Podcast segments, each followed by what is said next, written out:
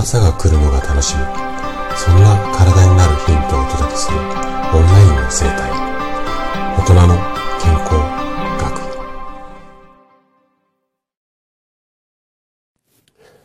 おはようございます。高田です。今日もね40歳からの簡単健康習慣。こちらのねシリーズをお届けしていくんですが今日はね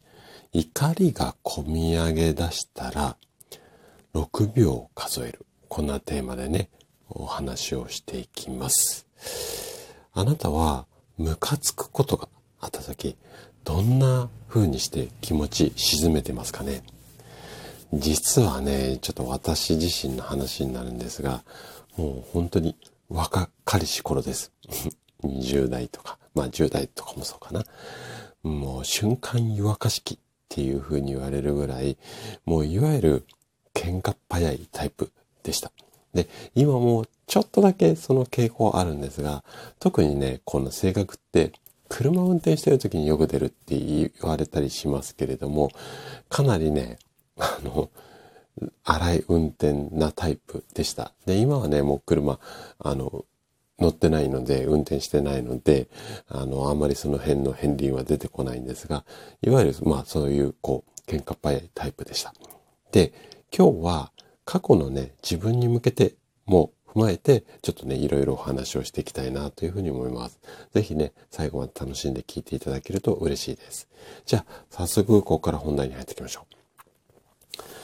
ストレスを感じているっていう時は、まあ、当然ね、心の中にネガティブな感情が起こります。で、こういった感情には、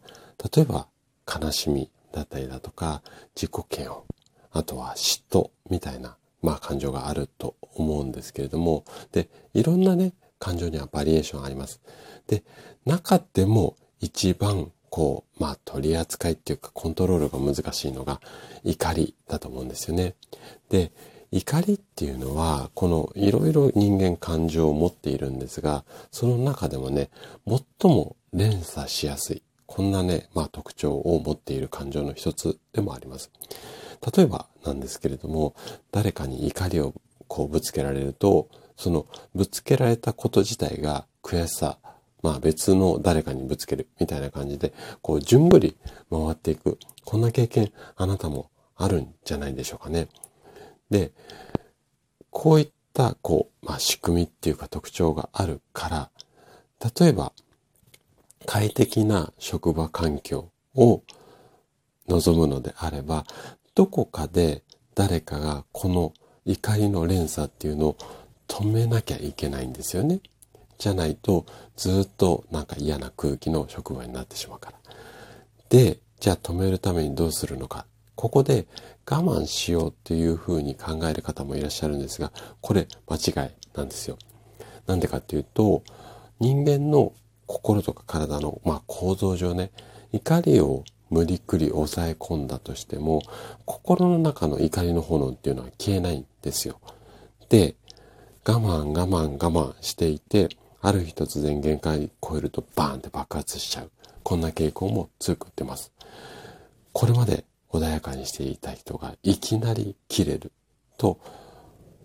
まあこんな経験あなたもあると思うんですが、こうなるともう周囲って確実に引いてきますよね。で、怒り爆発させると一時的にスッキリはするんですが、その後も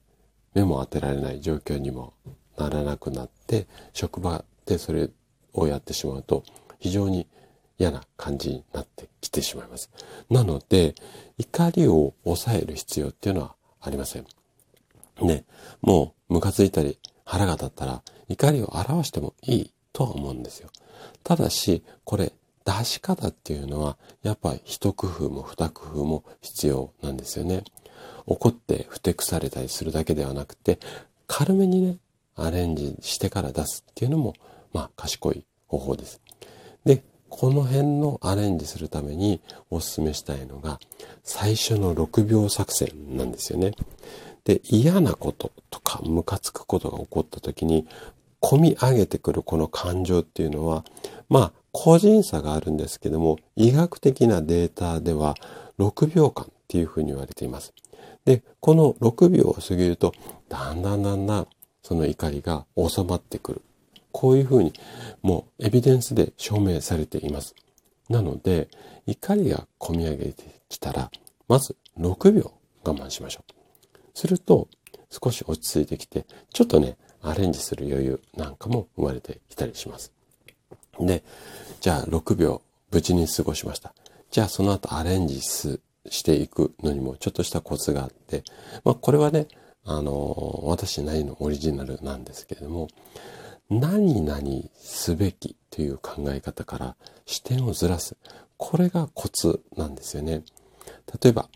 部下は期限を、期限、あの、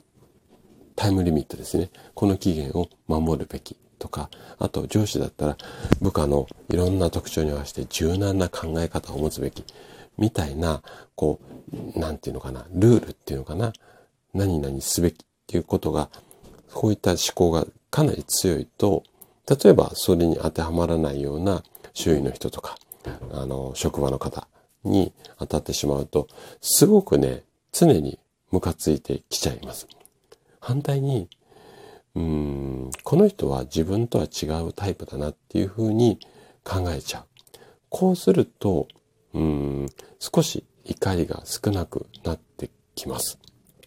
あ、あの人はちょっと自分と価値観合わないなとか違うタイプだな。こんな風に考えてみましょうっていうような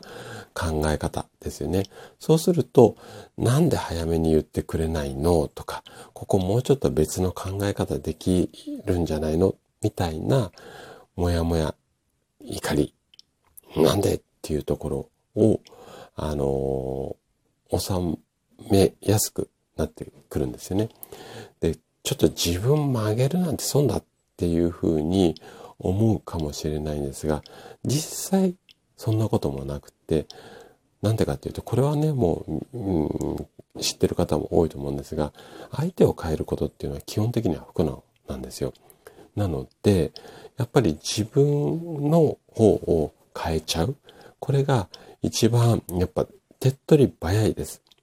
なので、6秒我慢して、ああの人はこういうタイプだから、みたいな感じで、ちょっとね、ずらしてあげる。こうすると、自分の中のモヤモヤがふわっと下がって、そのな、その下がった結果、自律神経も乱れづらくなるので、こういったね、ちょっと視点なんていうのも、あの、持っていただけるといいんじゃないのかなというふうに思います。はい。ということでね、今日も最後まで聞いていただきありがとうございました。